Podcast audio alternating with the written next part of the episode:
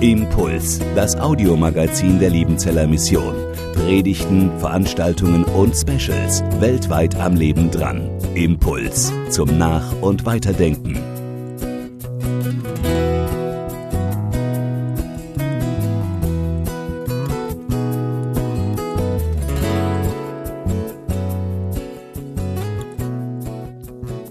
Gnade sei mit euch von Gott, unserem Vater, und Friede von unserem Herrn Jesus Christus. Amen. Liebe Gemeinde, wir machen weiter mit unserer Serie, dem Galaterbrief. Letzte Woche, alle die, die es gehört haben, erinnern sich vielleicht noch daran, Wilfried Sturm hat uns daran erinnert, welche Kraft das Kreuz hat. Die Galater haben den Heiligen Geist nicht dadurch bekommen, dass sie den jüdischen Lebensstil angenommen haben, sondern weil sie das Evangelium gehört haben und dem Evangelium geglaubt haben. Und Paulus begründet es nicht mit einer Erfahrung, sondern er begründet es aus dem Wort Gottes, aus der Bibel des Volkes Israel und vor allem mit der Person des Abrahams. Und nun muss sich Paulus einer wichtigen Frage stellen. Wozu braucht es eigentlich das Gesetz? Wozu braucht es Speisegebote, das Sabbatgebot? Warum gibt's das alles? War das alles nicht letztlich unnötig? Hätte Gott nicht von Anfang an sagen können, hier Gnade, ist es nicht im Grunde sogar ein Widerspruch? Ist es nicht sogar so, dass Gott in sich selbst widersprüchlich ist? Hat nicht vielleicht sogar der Theologe Marcion recht? Marcion, ein Theologe des zweiten Jahrhunderts, der behauptete, der Gott des Alten Testaments und der Gott, der uns in Jesus Christus begegnet, das seien zwei unterschiedliche Wesen. Der Gott des Alten Testaments, ein böser, der Gott des Neuen Testaments, ein guter Gott. Nein, würde Paulus hier rufen. So auf gar keinen Fall. Aber alles der Reihe nach. Der heutige Bibeltext gibt genau auf diese Fragen Antworten. Ich lese uns das ist ein langer, das ist ein anspruchsvoller Text. Bitte Sie, seien Sie mal konzentriert dabei. Ich versuche es auch konzentriert zu sein. Galater 3, 15 bis 29. Brüder und Schwestern, ich will es euch an einem Beispiel aus dem alltäglichen Leben erklären. Wenn jemand ein Testament macht und es rechtskräftig wird, kann es niemand mehr außer Kraft setzen. Man kann auch keine Klausel mehr hinzufügen. Nun wurde Abraham und seinem Nachkommen von Gott ein Versprechen gegeben. Er sagt nicht und den Nachkommen, als ob damit viele gemeint wären. Nein, es geht nur um einen, dein Nachkomme. Und das ist Christus. Damit will ich sagen, es gibt ein Testament, das Gott für rechtskräftig erklärt hat. Dies kann nicht durch ein Gesetz aufgehoben werden, das erst 430 Jahre später erlassen wurde. Das Gesetz kann Gottes Versprechen nicht aufheben. Denn wenn das Erbe vom Gesetz abhängt, verdankt es sich nicht mehr dem damaligen Versprechen. Gott hat Abraham aber eben durch dieses Versprechen seine Gnade erwiesen. Warum gibt es dann das Gesetz? Es wurde erlassen, damit deutlich wird, wir leben gegen Gottes Willen. Das Gesetz gilt so lange, bis der Nachkomme Abrahams da ist, auf den sich das Versprechen Gottes bezieht. Im Übrigen wurde es durch Engel angeordnet von einem Mittelsmann überbracht. Ein Einzelner braucht keinen Mittelsmann. Und Gott ist doch nur einer. Steht dann das Gesetz im Widerspruch zum Versprechen Gottes? Auf keinen Fall. Das wäre anders, wenn ein Gesetz erlassen worden wäre, das Leben schenken kann. Dann könnte die Befolgung des Gesetzes dazu führen, von Gott als gerecht anerkannt zu werden. Nun sagt aber die Heilige Schrift, dass die ganze Welt der Sünde unterworfen ist. Umso mehr gilt das Versprechen, das die Glaubenden erhalten haben. Es genügt der Glaube an Jesus Christus. Bevor die Zeit des Glaubens kam, waren wir der Aufsicht des Gesetzes unterstellt. Wir sollten in Gewahrsam bleiben bis zur Offenbarung des Glaubens an Christus. Das Gesetz war also unser Aufseher, bis Christus kam. Denn aufgrund des Glaubens sollten wir vor Gott als gerecht gelten. Aber seit die Zeit des Glaubens gekommen ist, sind wir nicht mehr dem Aufseher unterstellt. Ihr seid alle Kinder Gottes, weil ihr durch den Glauben mit Christus Jesus verbunden seid. Denn ihr alle habt in der Taufe Christus angezogen und durch sie gehört ihr nun zu ihm. Es spielt keine Rolle mehr, ob ihr Juden seid oder Griechen, Sklaven oder freie Menschen, Männer oder Frauen, denn durch eure Verbindung mit Christus Jesus seid ihr alle wie ein Mensch geworden. Wenn ihr aber zu Christus gehört, dann seid ihr Abrahams Nachkommen. Damit bekommt ihr auch das Erbe, das Gott ihm versprochen hat. Ich habe den Text gegliedert in drei Punkte. Ein Versprechen, des einen Gottes für eine Familie. Ein Versprechen. Noch einmal Galater 3, Vers 15. Brüder und Schwestern, ich will es euch an einem Beispiel aus dem alltäglichen Leben erklären. Es ist bemerkenswert, dass Paulus hier noch einmal seine Leser, seine Hörer mit Brüder und Schwestern anspricht.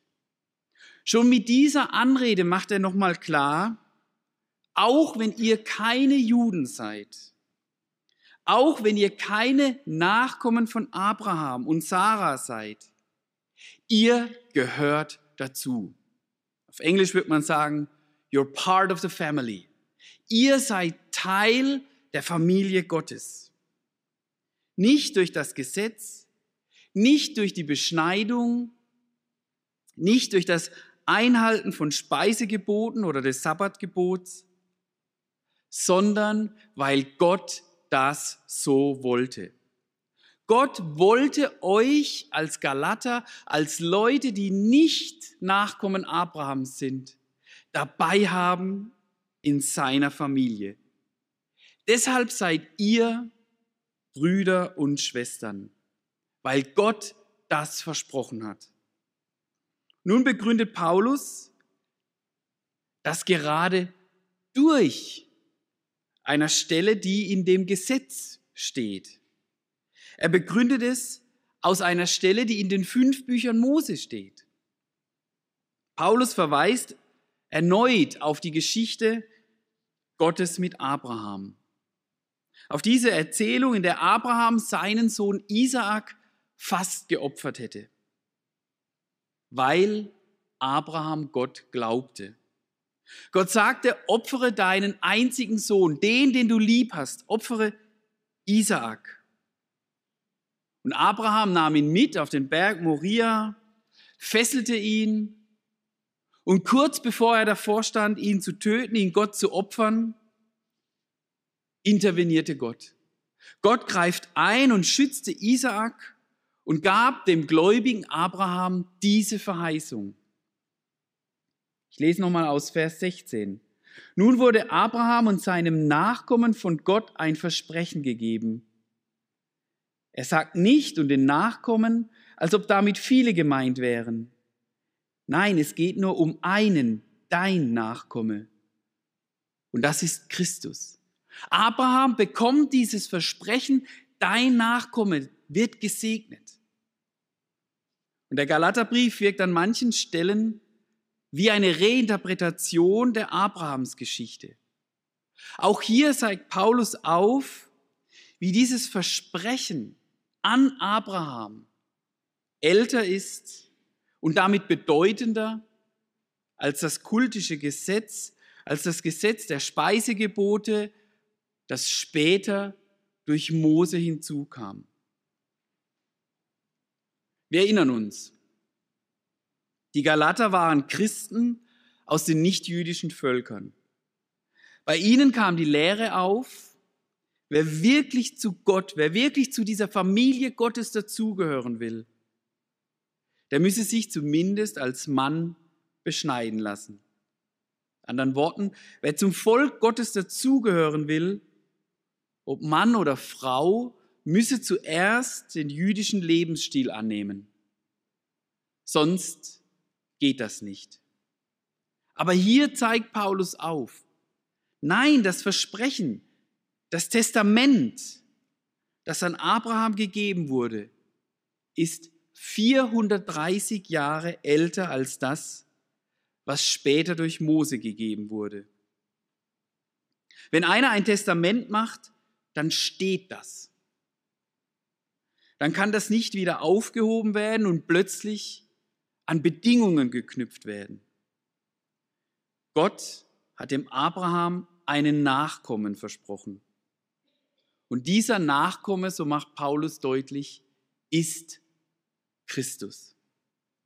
Deshalb dieses eine Versprechen bezieht sich auf den Nachkommen, der sich eine Gemeinde baut. Dieses Versprechen, diese Verheißung steht und kann nicht wieder für null und nichtig erklärt werden im Nachhinein.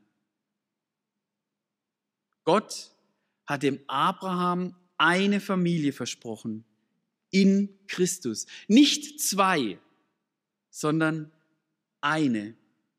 Eine, die aus all denen besteht, die an Jesus Christus glauben. Das Familienerbe, das Reich Gottes, wird durch den Sohn, den Nachkommen, durch Jesus Christus ausgeteilt. Und die Galater würden also im Grunde dem Gesetz gar nicht folgen, wenn sie meinten, sie müssten sich wieder an das jüdische Leben mit Beschneidung, Sabbat und Speisegebote halten. Im Gegenteil, so Paulus, Sie würden dieses wunderbare Versprechen, diese wunderbare Verheißung des Reiches Gottes für null und nichtig erklären, wenn sie genau das wieder versuchen. Sie würden sich aus der Familie Gottes wieder herausbegeben. Aber jetzt stellt sich genau diese Frage. Paulus stellt diese Frage, die ich auch eingangs gestellt habe. Vers 19. Warum gibt es dann das Gesetz? Wir kommen zum zweiten Punkt. Der erste, das eine Versprechen. Der zweite, des einen Gottes. Warum gibt es das Gesetz? Hat Marcion recht? Der Gott des Alten Testaments, ein fordernder, einer, der uns knechtet, einer, der immer was von uns will, unsere Leistung will und der Gott des Neuen Testaments, ein Liebender, einer, der uns es schenkt? Haben wir es hier mit zwei Göttern zu tun oder mit einem Gott, der in sich selbst schizophren ist? Paulus gibt eine andere Antwort. Zuerst einmal wird deutlich, Paulus der Jude. Er achtet das Gesetz. Das Gesetz ist für ihn ein Geschenk Gottes an Israel. Ich kenne das aus meiner eigenen Biografie. Ich habe das Gesetz immer als etwas verstanden, was, was knechtet, was mich, was mich eher in, in Anspruch, an Anspruch an mich dranhält. Aber für Paulus war das Gesetz ein Geschenk, ein identitätsstiftendes Element, etwas, das Israel ausmacht. Und wir kommen dahin, dass es zwei Gründe für das Gesetz gibt. Es wurde zum einen erlassen, damit deutlich wird, wir leben gegen Gottes Willen. Die Übertretungen müssen als Übertretungen erkennbar sein. Sünde ist ein Virus in uns Menschen drin. Jeder Mensch ist davon infiziert. Keine Maske, kein Abstand, kein Lüften kann diese Übertragung des Virus verhindern. Und seit Corona wissen wir, es gibt Menschen, die einen Virus in sich haben und krank werden. Fieber, Husten, Schlappheit und noch andere Symptome. Aber es gibt auch den sogenannten asymptomatischen Verlauf. Ich habe den Virus in mir, aber ich merke es gar nicht. Bin quietschfidel, springe wie ein Fuchs im Frühling durchs Leben und stecke die anderen an. Asymptomatisch bedeutet nicht, den Virus nicht zu haben, sondern asymptomatisch bedeutet, kein Bewusstsein dafür zu haben. Wer mit Fieber und Husten im Bett liegt, weiß, ja, jetzt bin ich krank. Ja, ich habe den Virus in mir. Aber wer es nicht spürt, wer es nicht weiß, das Gesetz ist wie ein Corona-Test oder wie Symptome. Durch das Gesetz wird eine Übertretung erst zur Übertretung. Sünde wird jetzt erkennbar. Sünde wird sichtbar. Sünde wird identifizierbar. Wenn ich in einer Stadt an einem Rasen vorbeilaufe, auf dem kein Schild steht, kann ich mich da hinsitzen, kann den Rasen betreten, kann Picknick drauf machen. Wenn aber auf dem Rasen ein Schild steht, betreten verboten, ist die gleiche Handlung eine Übertretung. Auf einmal wird das Picknick, was vorher keine Übertretung war, zu einer Übertretung. Dafür war das Gesetz wichtig. Sünde muss identifiziert werden. Durch die Übertretung wird sie sichtbar. Ein weiteres. Das Gesetz war ein zeitlich begrenzter Aufseher, ein Pädagoge. Das Gesetz gilt so lange, bis der Nachkomme Abrahams da ist. Damit hatte das Gesetz auch eine identitätsstiftende Wirkung. Israel bildete durch das Gesetz, durch die Speisegebote, durch den Sabbat eine Einheit. Die Sünde in den Israeliten hätte immer wieder das Volk auseinandergetrieben. Durch das gemeinsame Gesetz bildeten sie eine Einheit. Genau der Sabbat, genau die gemeinsamen Speisegesetze halfen zum Beispiel den Juden in der babylonischen Gefangenschaft, dass sie eben nicht unter den anderen Völkern aufgingen, sondern eine Einheit bildeten. Das Gesetz bewahrte sie also in ihrer Existenz und half somit, dass der Nachkomme Abrahams geboren werden konnte. Mit anderen Worten, ohne Gesetz, keine Juden, die aus Babylonien wieder als Volk zurückkommen und dann auch kein Jesus Christus. Der Punkt, den Paulus hier macht, ist, dass das Gesetz nicht gegen die Verheißung ist, sondern geholfen hat, damit die Verheißung sich erfüllen konnte. Das Problem ist also nicht das Gesetz, sondern das Material, mit dem, Gesetz, mit dem das Gesetz arbeitete. Und das waren wir sündige Menschen. Und da der Nachkomme, da Christus nun da ist, ist die Bedeutung des Gesetzes nun erfüllt. Es ist wie bei einer Mondrakete. Vielleicht haben Sie das schon mal gesehen. Eine Rakete braucht einen Booster, einen, ein Triebwerk, damit sie die Erdatmosphäre verlassen kann. Wenn die Rakete jedoch oben ist, aus der Erdatmosphäre rauskommt, dann fällt dieser Booster, dieses Triebwerk ab. Es hat seine Aufgabe erfüllt.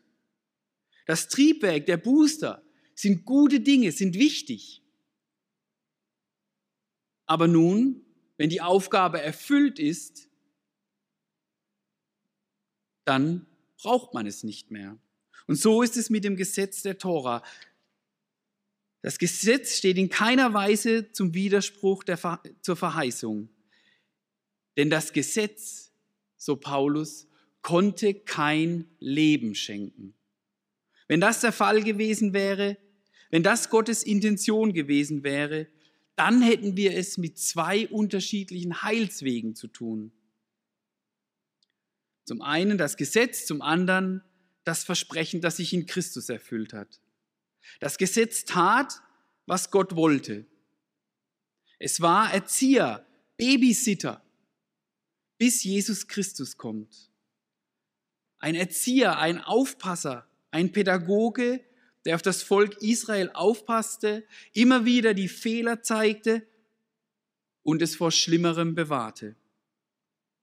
Die Aufgabe des Pädagogen, die Aufgabe des Aufsehers war es, die Kinder zur Schule zu bringen und wieder abzuholen. Er war dafür verantwortlich, dass sie sich nicht verlaufen. Das Gesetz war ein guter Lehrer, aber nie der Weg zum Heil.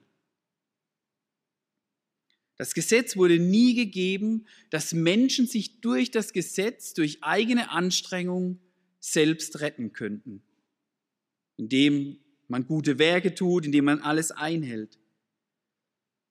Das Gesetz war nie ein weiterer Heilsweg. Zwei Heilswege würden bedeuten, dass wir es in der Bibel mit zwei Göttern zu tun haben. Der des Alten Testaments und der des Neuen Testaments. Oder dass Gott zwischendurch seine Meinung ändern würde weil ihm zwischendurch eingefallen ist, hm, die Menschen schaffen es doch nicht, also machen wir einen Heilsweg, der Gnade heißt in Jesus. Nein, Paulus schreibt es hier eindeutig. Vers 20. Gott ist einer. Das ist das Glaubensbekenntnis Israels. Höre Israel, Gott, der Herr, ist unser Gott. Der Herr ist einer. Erneut merken wir, hier steht sehr viel auf dem Spiel. Wenn von den Christen aus den Völkern verlangt wird, dass sie einen anderen Heilsweg einschlagen, dass sie das jüdische Gesetz annehmen, dann steht hier sogar das Grundbekenntnis Israels auf dem Spiel. Wenn das wirklich so wäre, dann ist ja Gott in sich selbst gespalten. Wäre er dann wirklich noch glaubwürdig? Haben wir es dann nicht doch mit zwei zu tun? Deshalb kämpft Paulus hier so leidenschaftlich. Ja, es geht um unser Heil. Es geht darum, wo ich meine Ewigkeit verbringe. Aber man mag es kaum denken, es geht noch um viel mehr. Es geht um den Charakter Gottes. Es geht um Gottes Wesen. Es geht um seine Glaubwürdigkeit. Es geht um seine Ehre. Gott ist einer.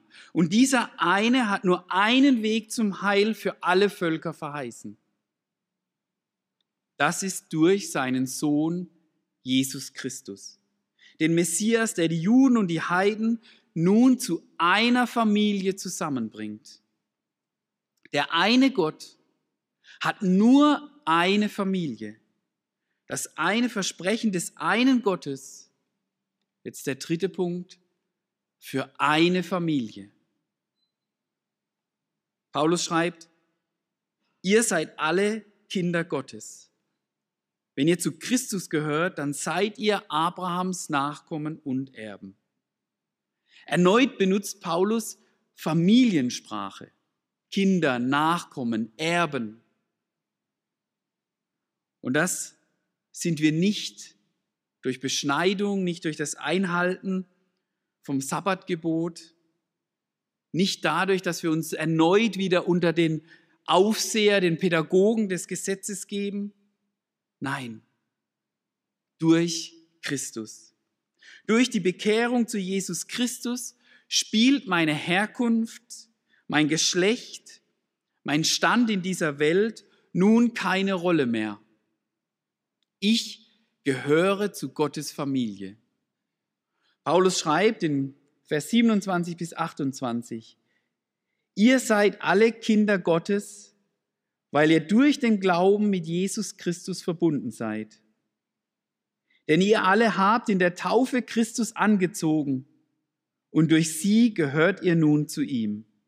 Es spielt keine Rolle mehr, ob ihr Juden seid oder Griechen, Sklaven oder freie Menschen, Männer oder Frauen. Denn durch eure Verbindung mit Christus Jesus seid ihr alle wie ein Mensch geworden. Hier sehen wir Gottes Wille von Anfang an. Nur eine Familie aus allen Völkern. Nicht, dass die Unterschiede jetzt einfach so verschwinden. Grieche bleibt Grieche, Jude bleibt Jude, Mann bleibt Mann, Frau bleibt Frau. Wir werden hier nicht zu einem genderneutralen Einheitsbrei zusammengemischt. Aber diese Unterschiede, sind jetzt nicht mehr ausschlaggebend. Jetzt gibt es etwas Wichtigeres. Diese Unterschiede, sie trennen uns nicht mehr. Es gibt eine Einheit, die über unsere nationale Identität, ja sogar über unsere geschlechtliche Identität hinausgeht. Eine Einheit, die nicht alle gleich macht, aber eine gemeinsame Mitte das gemeinsame Zentren, Zentrum, das Menschen über alle Grenzen hinweg zusammenbringt. Das ist die Antwort der Bibel auf Rassismus. Es war nicht Moses Aufgabe oder die Aufgabe des Gesetzes, die Völker und das Volk Israel zu einer Familie zu machen. Im Gegenteil. Das Gesetz hat in vielfacher Weise eine Mauer aufgebaut. Aber es war Gottes Wille von Anfang an, dass Juden und Nichtjuden in Christus zusammenkommen, eine Familie werden. Dieses in Christus ist ausschlaggebend. Christus selbst verkörperte das. Wenn wir uns Stamm, den Stammbaum von Jesus anschauen, Dort sehen wir, wie Gott es schon auch in der Person Jesus zusammengeführt hat. Im Stammbaum Jesu ist die Hure Rahab, eine kanaanitische Frau, zu finden. Aus den Völkern. Weiter finden wir die Moabiterin Ruth aus den Völkern. Die Moabiter durften nach Deuteronomium 23 nie Teil des Volkes Israel werden. Andere Völker, wenn jemand dazukommen wollte, gab es so eine Geschlechterreihenfolge. Nach zehn Generationen konnte man dazukommen, aber die Moabiter, da hieß es eindeutig, die niemals. Und trotzdem wird eine Moabiterin Ruth die Urgroßmutter des König Davids. Sie wird damit eine Vorfahrin Jesu Teil der Familie. Gott will die Völker in seiner Familie haben. Das war sein Plan in Jesus Christus. Nun kommt es auf die Taufe, auf die Bekehrung und meine Verbindung zu Jesus Christus an. Was wäre, wenn die Galater nun wirklich durch Beschneidung, Sabbat und Speisegebote versuchen würden, Teil von Gottes Familie zu werden? Bestenfalls wären sie damals Proselyten in der Synagoge. Leute, die doch nicht irgendwie richtig dazugehören. So Jude zweiter Klasse. Eben halt nur so halb dabei. Aber Paulus sagt, in Christus gehört ihr ganz dazu. Jetzt gehört ihr voll zur Familie. Ihr seid Erben des Reiches Gottes. Das ist euer Status. Das seid ihr in Christus. Lasst euch das niemals nehmen. Unsere Ausgangsfrage war, warum gibt es das Gesetz? Das Gesetz zeigte Israels Sünde auf und bewahrte es gleichzeitig. Das Gesetz schaffte es, dass die Juden ihre nationale Identität bewahren konnten.